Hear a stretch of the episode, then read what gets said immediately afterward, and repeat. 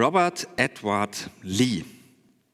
Bis zum vergangenen Wochenende, letztes Wochenende, kannte den Namen vermutlich nur derjenige und diejenige, die sich mit der Geschichte des amerikanischen Bürgerkriegs ein bisschen auskennt.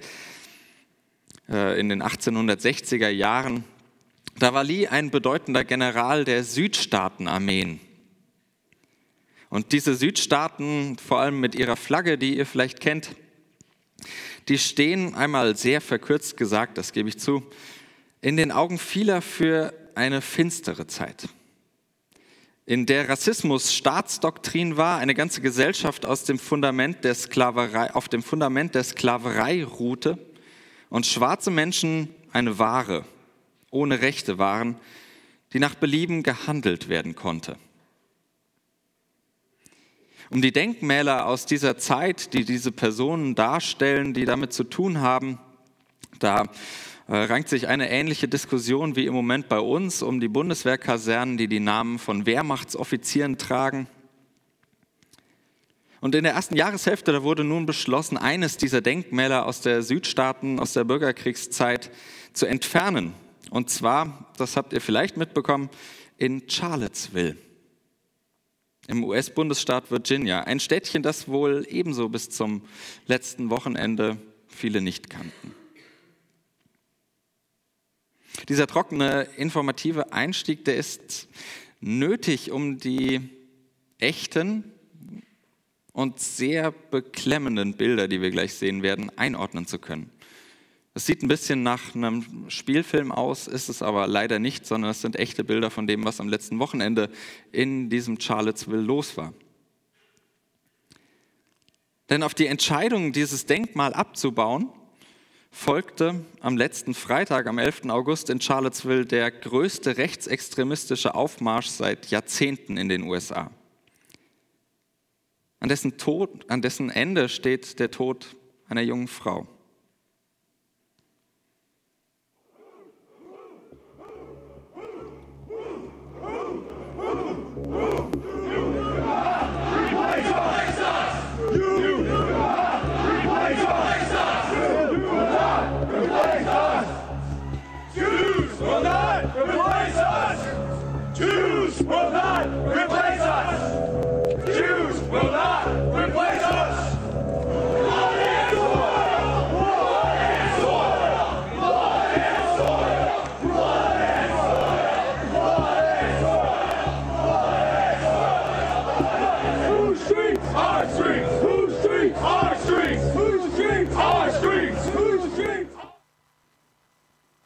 Jesus sagte, ihr habt gehört, dass Gott zu früheren Generationen sprach, du sollst nicht töten. Wer aber tötet, wird vor Gericht als schuldig gelten. Ich lege euch das heute so aus.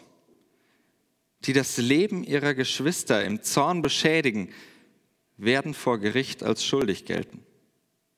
Und die ihre Geschwister durch Herabwürdigung beschädigen, werden in der Ratsversammlung als schuldig gelten. Und wer ihnen das Lebensrecht abspricht, wird im Gottesgericht als schuldig gelten. Wenn du also im Begriff bist, deine Gabe auf dem Altar darzubringen und dich dort erinnerst, dass eines deiner Geschwister etwas gegen dich hat, so lass dein Opfer dort vor dem Altar und geh.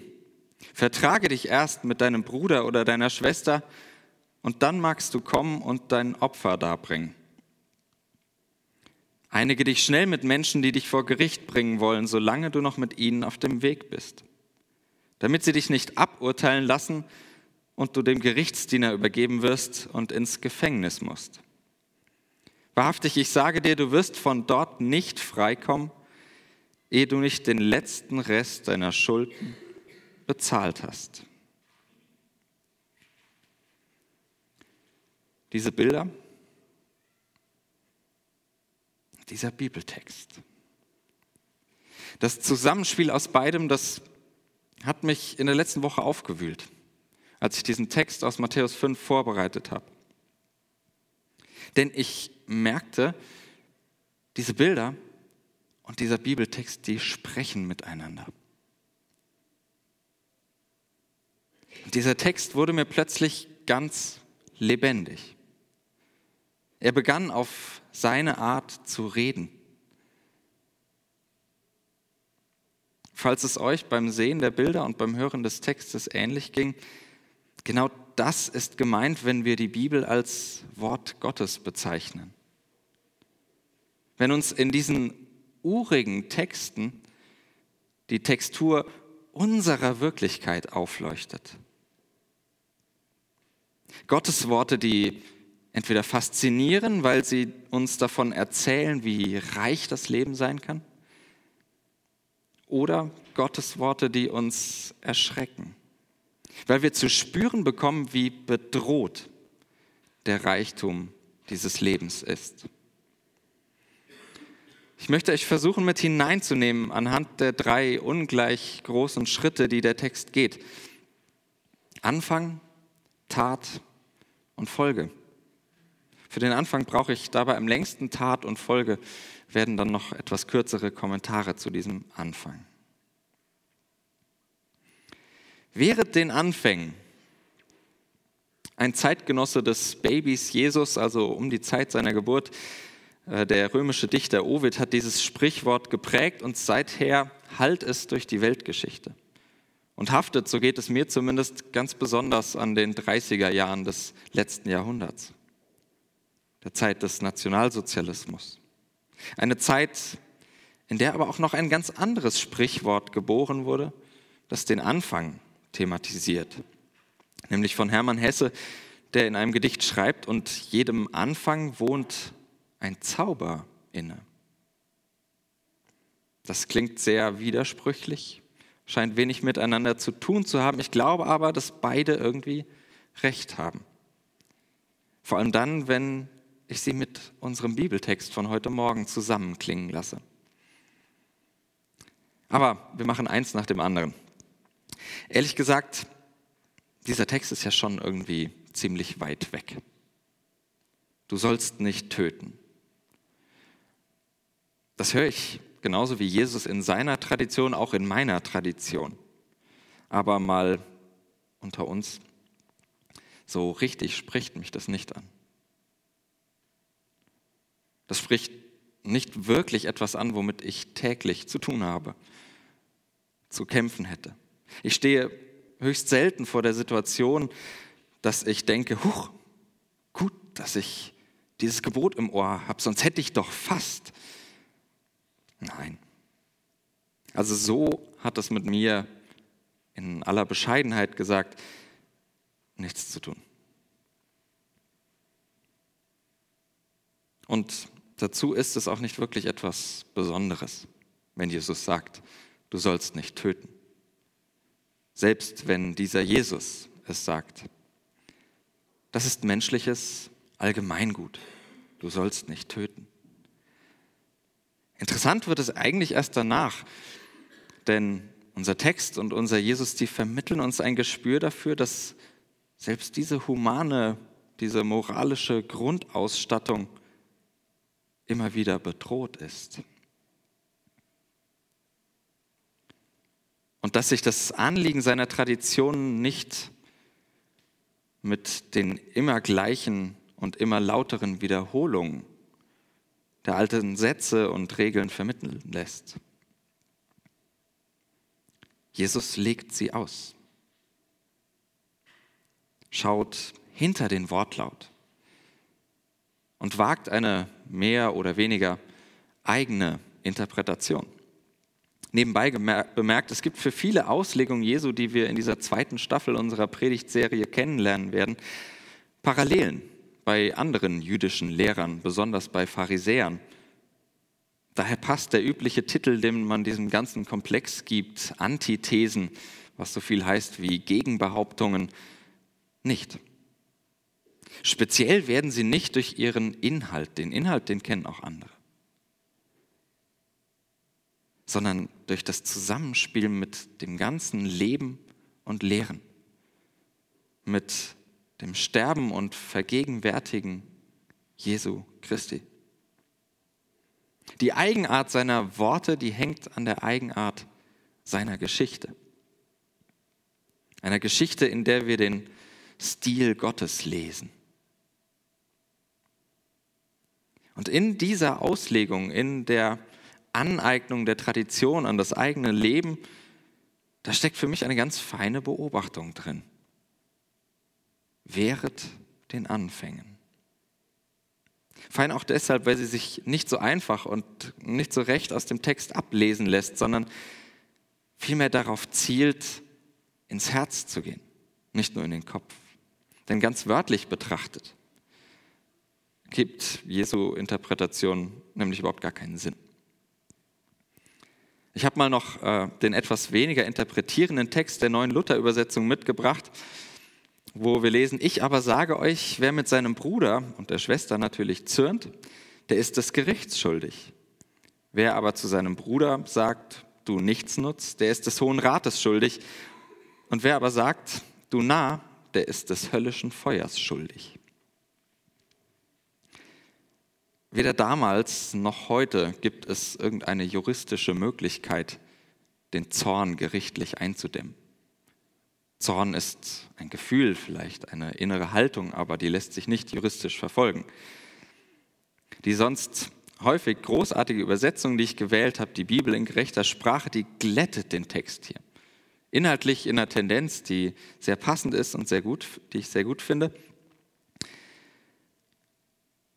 Und genauso schwierig aber die Sinnhaftigkeit im wörtlichen Sinne ist die Frage nach den Beleidigungen, die hier im Text stehen. Juristisch interessant war vor einigen Monaten die Debatte um Jan Böhmermanns äh, Gedicht Schmähkritik. Vielleicht erinnern sich manche noch daran. Selbst da, was den Tatbestand der Beleidigung anging, blieb vieles möglich, zulässig. Und unser Text hier mit seinen Beleidigungen, mit seinen Schimpfworten, der enthält nicht mal einen Hauch von dieser Schärfe. Die Schimpfwörter, die wir lesen, die waren eher so von der Qualität des neuen in den Duden aufgenommenen Wortes du Honk. So. Äh, also eigentlich nichts wirklich Schlimmes, sogar vielleicht äh, ein bisschen humoristisch und äh, lustig gemeint. Und jetzt könnte man diesen Text so verstehen, pass auf, kleiner Mund, was du sprichst, sonst bringst du irgendwann noch jemanden um. Aber ich glaube, nein, natürlich führt nicht jede kleine Beleidigung, schon recht keine scherzhaft gemeinte, irgendwann zum Mord. Darum geht es auch gar nicht, glaube ich, sondern um dieses ganz feine, dieses zarte Gespür dafür, dass eine Stimmung kippen kann. Der Grat ist sehr schmal und der Text nicht ganz eindeutig, das ist mir bewusst, aber ich möchte dafür werben, ihn eben nicht mit diesem erhobenen Zeigefinger zu lesen, ihn als diesen erhobenen Zeigefinger zu betrachten, sondern als die fragende Einladung zum Nachdenken. Spürst du noch, wie unendlich empfindlich unser Zusammenleben ist? Dieses Gefühl von der Empfindlichkeit und Zerbrechlichkeit des menschlichen Miteinanders, die hatte ich in den letzten Tagen öfter. Sei es, dass in meiner Facebook-Timeline beunruhigend oft dieses Bild von der Eilmeldung auftauchte, aus Spanien, aus Finnland. Sei es, dass sich die Machthaber links und rechts des Pazifik wilde Drohungen hin und her werfen. Aber so weit brauchen wir noch gar nicht zu gehen. Der Text spricht ja von Geschwistern, von denen, die nah an mir dran sind, an denen ich nah dran bin.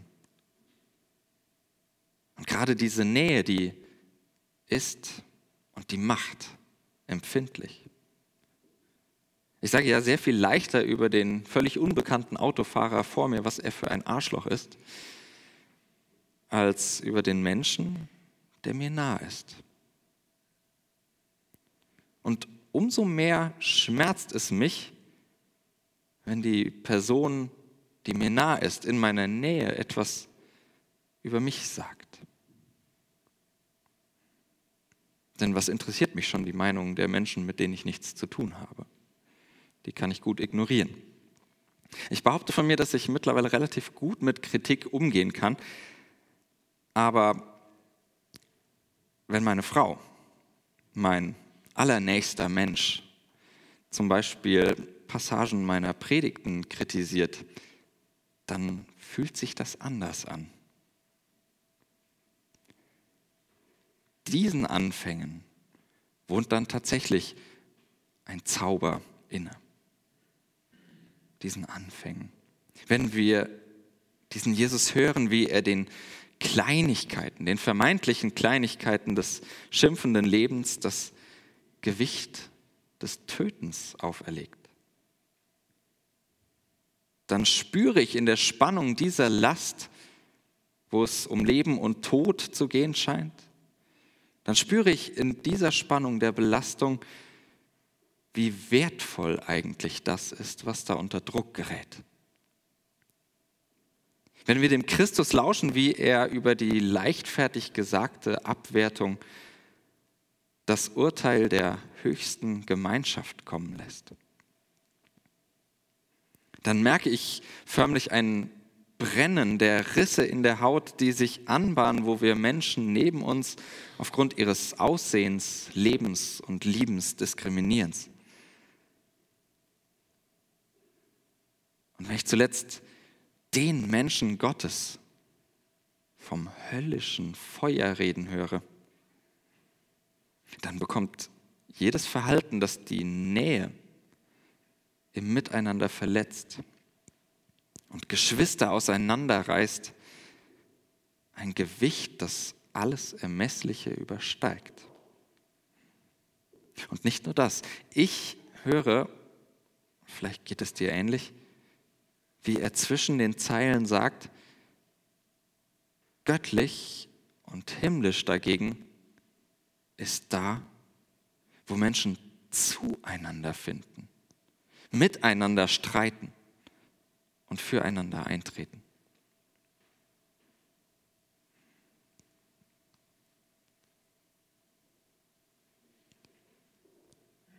Manchmal mag es dann passieren, diese Erleuchtung, Offenbarung, dieser Geistesblitz auf frischer Tat ertappt, dass nicht immer nur die anderen dazu beitragen, dass solche Risse entstehen.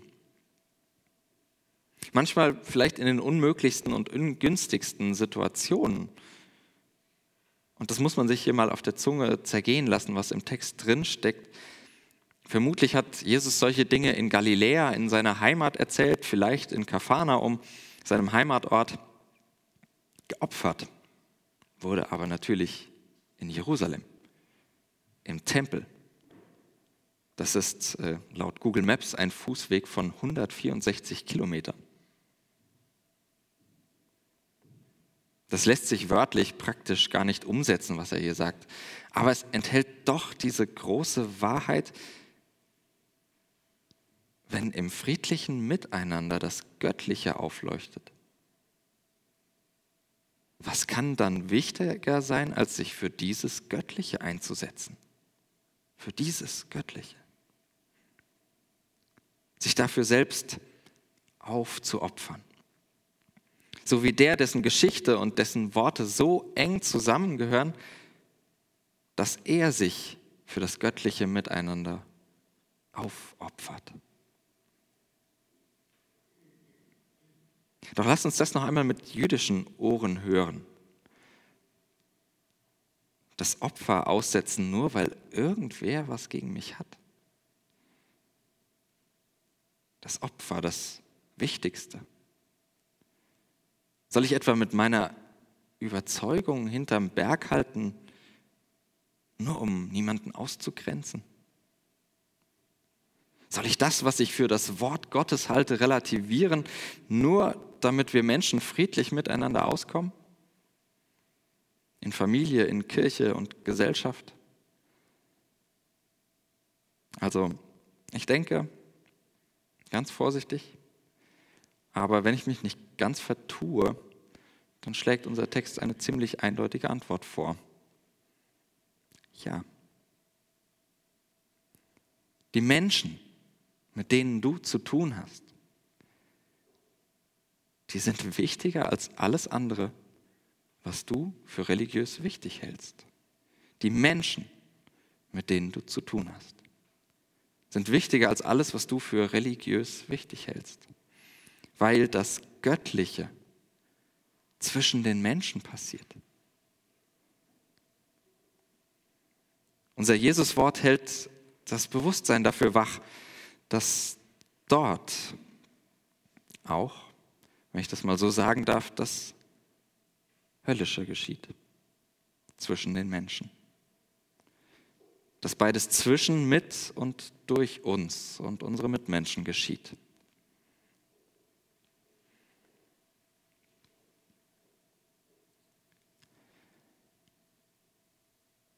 Das Matthäusevangelium ist ziemlich realistisch, wenn es darum geht, dann auch die Folgen unseres Verhaltens in den Blick zu nehmen und zu thematisieren.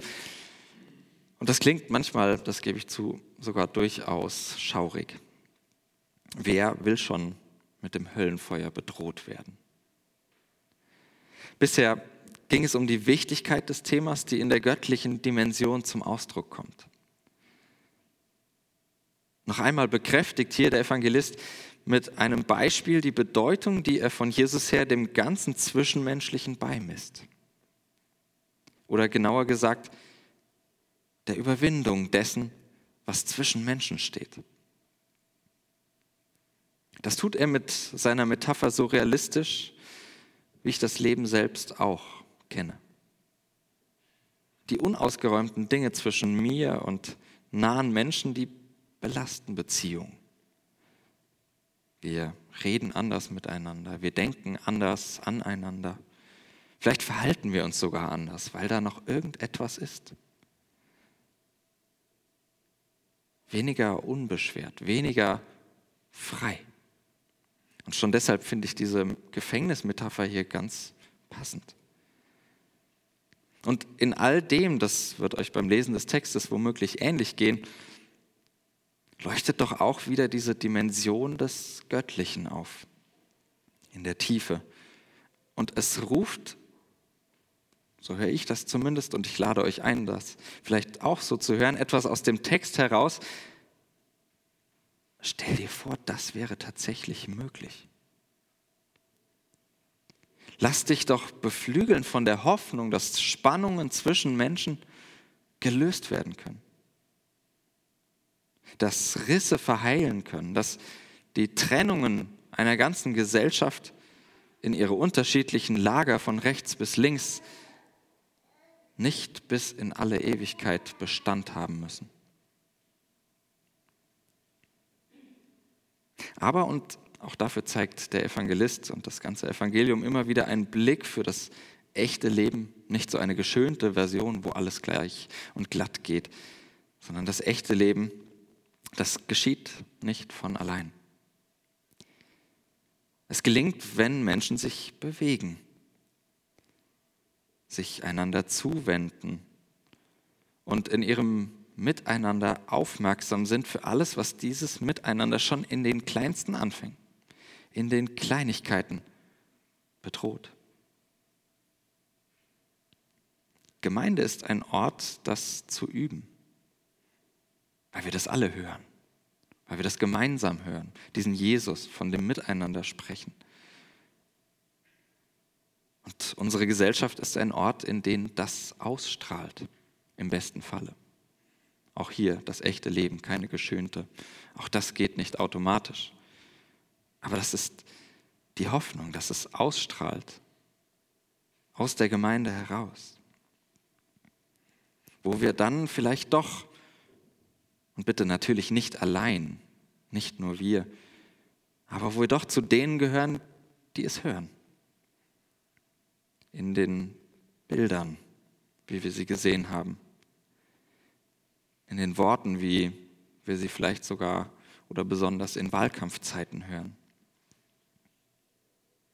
Die Worte Jesu, die wir heute Morgen gehört haben, die befähigen uns, aufmerksam zu sein und uns für das Miteinander statt gegeneinander einzusetzen.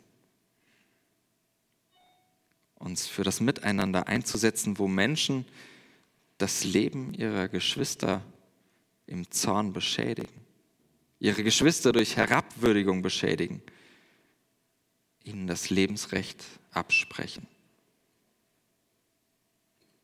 Die hoffnungsvolle Verheißung, damit komme ich zum Schluss unseres ehrlicherweise bedrohlich klingenden Textes, das ist eine Zusage. Nämlich die Zusage, dem Göttlichen, Gott zu begegnen, wo wir die Anfänge aufmerksam wertschätzen, wo wir unseren Teil am Miteinander beitragen, verantwortlich tun und wo wir mit den Folgen unseres Handelns und dem, was uns geschieht, hoffnungsvoll umgehen. Nämlich in der Hoffnung darauf, dass Gott selbst unser Miteinander, unser gemeinsames Leben fördert. Weil du sollst nicht töten. Nur ein Gott sagen kann, der gemeinsames Leben ist. Amen.